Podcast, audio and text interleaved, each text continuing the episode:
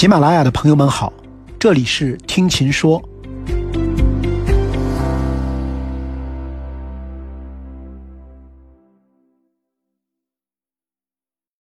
最近，印度人口再创新高的新闻在国内互联网上热议。根据今年七月十一日世界人口日联合国发布的最新一期世界人口展望报告，二零二三年，印度将超越中国。成为世界人口第一大国，到二零五零年，印度人口或将达到十六点六八亿。二零一九年，联合国人口展望报告预测，印度将在二零二七年超越中国，成为世界第一人口大国。但仅仅三年时间，这个时间被提前了四年。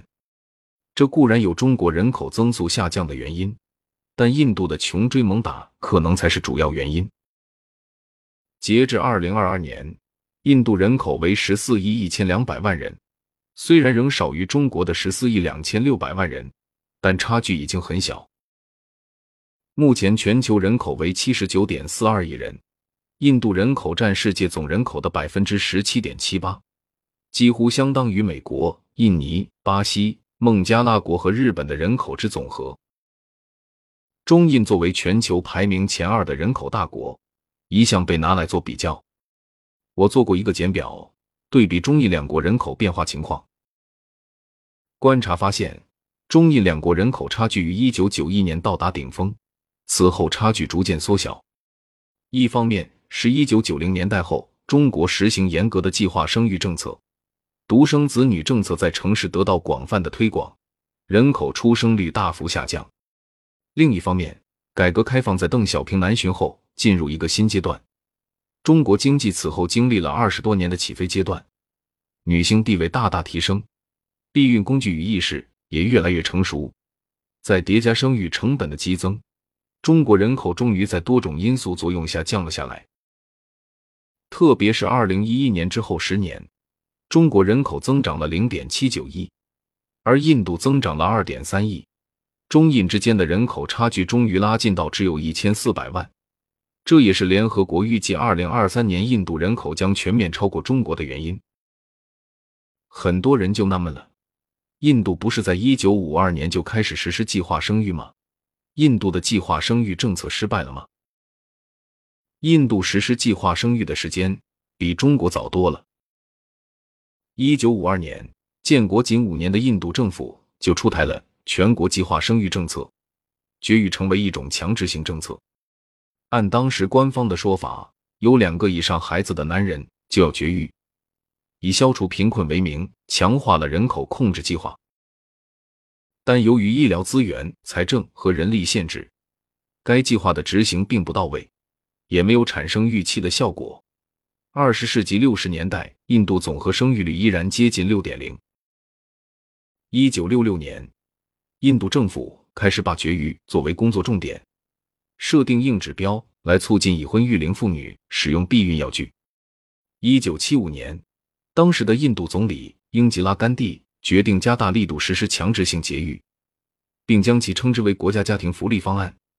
在此期间，警察奉命动员男性公民实施输精管结扎术，政府公务员有动员绝育手术的指标，他们自己也往往要以绝育证书作为升职、分房、带薪休假的凭证。这次的绝育运动持续了十九个月之久，共完成绝育手术八百多万次，但与印度庞大的人口基数比起来，这个数量微乎其微，而且一度引发骚乱，这也成为英吉拉之后下台的一个重要原因。后任政府不得不收缩政策。一九八零年，印度的总和生育率仍高达四点九。随着人口基数的膨胀。印度政府继续寻求控制人口过快增长的政策。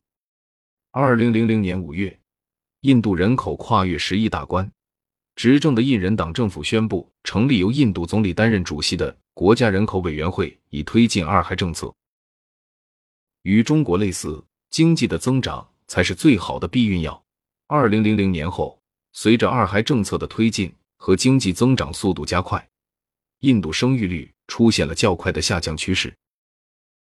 根据二零二零年十二月公布的第五次印度全国家庭健康调查数据，二零一九到二零二零年度，印度的总和生育率已降至二点二。印度二十二个邦和联邦属地中有十九个生育率已降至二点零，首次低于世代更替水平。世代更替水平为二点一。从人口社会学的角度来看，目前印度的总和生育率是最理想的状态，既避免了人口过快增长带来的社会抚养成本过大，又得以享受充足的人口红利。不过，从内部实际情况来看，印度同样面临着人口出生率不均衡等现象。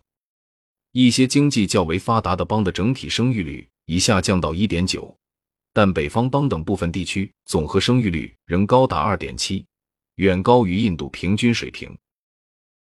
印度的计划生育政策背后还有复杂的社会阻力和政策盘算，比如印度社会的种姓制度。重男轻女传统导致印度国内女性的生存环境非常恶劣。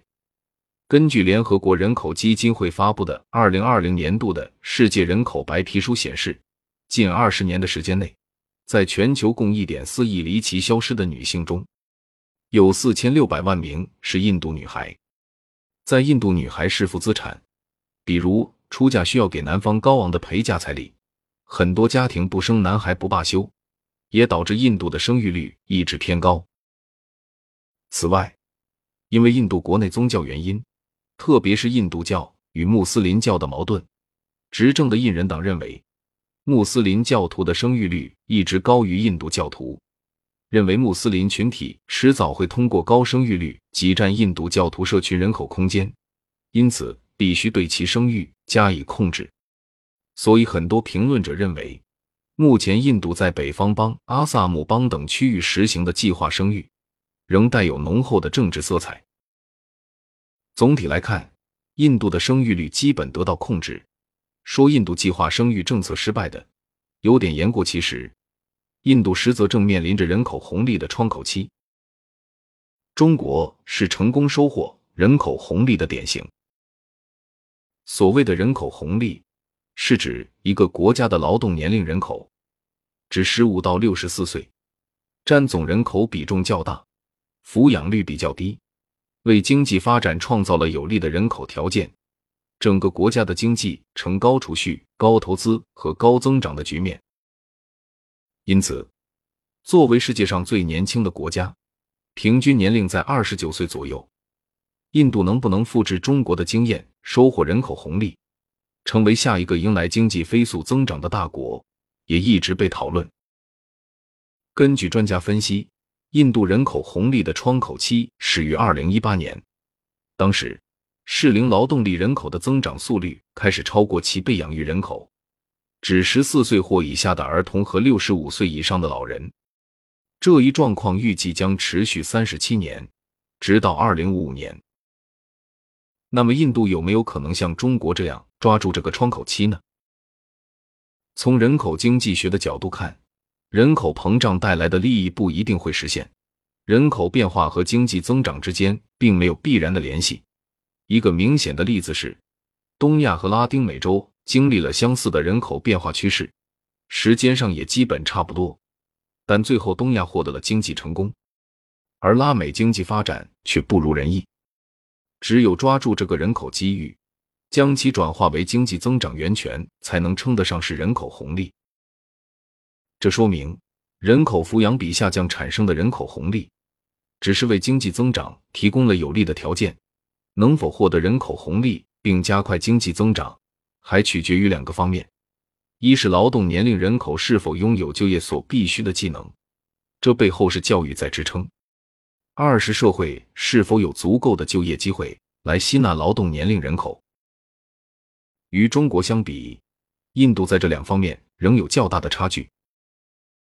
从教育方面看，印度的基础教育滞后，严重影响劳动者的技能习得。上个世纪九十年代，印度小学的辍学率曾一度高达百分之七十三，到二零零零年印度推行校园免费午餐后，才逐年下降。但印度对基础教育的投入有限，二零零六年，印度小学的生师比达到四十二。中国这一数字是十八。近年来，印度政府实施多项政策促进基础教育，中小学的入学率明显上升，但教育质量提升有限。印度文盲率居高不下。二零零六年，印度成人识字率为百分之六十三，文盲率将近百分之四十。同期中国这一数字为百分之九。而中国对文盲的定义是不能识别一千五百个汉字，印度的定义是不能用本土的方言写自己的名字。所以业界大多认为。印度文盲率是被低估的。彭博社称，印度许多公司已经出现熟练工人短缺的问题。根据印度一项全国抽样调查的结果，印度十八到二十四岁的劳动力中，只有四分之一完成了中学或高中的学业，缺乏与工作相关的技能。此外，印度女性因为社会地位低下，实际的文盲率会更高，也严重影响印度的社会经济发展。从就业方面看，自上个世纪八十年代以来，经济加速，特别是印度一九九一年实行改革开放之后，经济增长达到百分之六到百分之八。不过，虽然经济快速增长，但非农业部门却不能提供足够的就业机会，以分流已经过度拥挤的农业部门的劳动力。不像中国在江浙沪沿海地区，有那么多的制造业能够转移农民工。其主要原因在于，印度经济中增长最快的部门如 IT、银行、软件、通讯等，大多属于技能和技术密集型，而非劳动密集型。其对雇员的要求与印度大量存在的文盲和半文盲劳动力严重不匹配，很难大量吸收就业人口。国际劳工组织的数据显示，中国三分之二的适龄劳动力人口目前处于有工作或正在找工作的状态。中国经济开始高速增长的二十一世纪初，劳动力参与率达到百分之八十，当时全球平均水平不过百分之六十，几乎是印度百分之四十三的两倍。而到目前，在新冠疫情爆发后，印度这一数字更是降至百分之四十。一个重要原因是，只有五分之一的印度女性有工作。所以从整体上看，印度失败的不是生育政策。而是教育、健康、社会政策。从目前来看，印度似乎也陷入了我们此前的困扰中。如果不控制人口数量，社会经济的发展消化不了这么庞大的就业人口，印度必然陷入未富先老的中等收入陷阱中。如果这个时候加大力度控制人口，又会快速陷入低生育陷阱中。两头都是陷阱。印度还是选择了控制人口。印度总理莫迪在二零二一年表示，人口爆炸可能给下一代带来诸多新危机，政府将人口作为全国优先考虑的问题处理。他还要求，印度中央政府和各个邦的政府都要拿出具体的解决方案。印度与中国实则无论是经济社会还是人口发展，都不在一个阶段上。从人口的角度看。中国正在经历人口快速下降的阶段，即将负增长，但印度人口仍将在很长一段时间内以较快的速度上升。中国人口进程至少比印度快了十到十五年。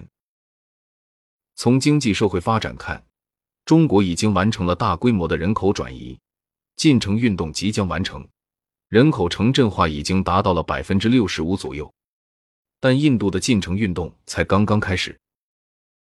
一九八零年，印度城市化率约为百分之二十五，中国约为百分之二十。一九八七年，印度城市化率为百分之二十四点八，中国为百分之二十四点二，两国的城市化率非常接近。但今天，三十多年过去了，印度的城市化率也只有百分之三十五左右。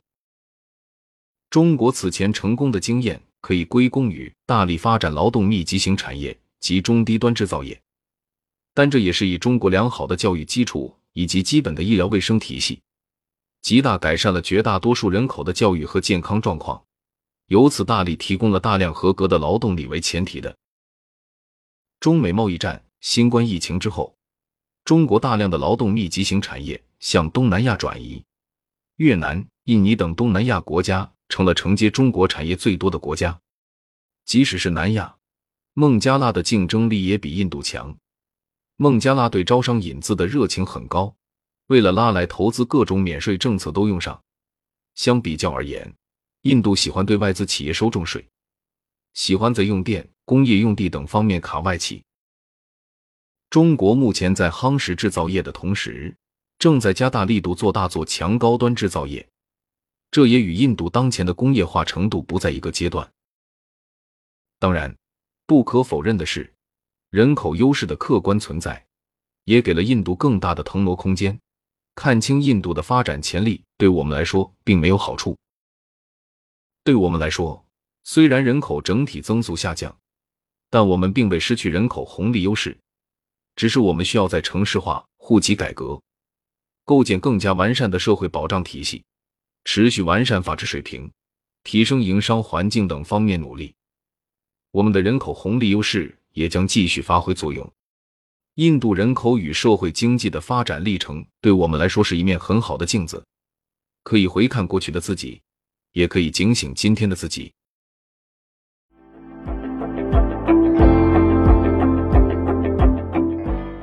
感谢各位的收听，记得订阅我的专辑《听琴说》，我们下次见。订阅专辑《听琴说》，并给专辑写评分评价，我将抽取三名用户送上喜马拉雅季卡。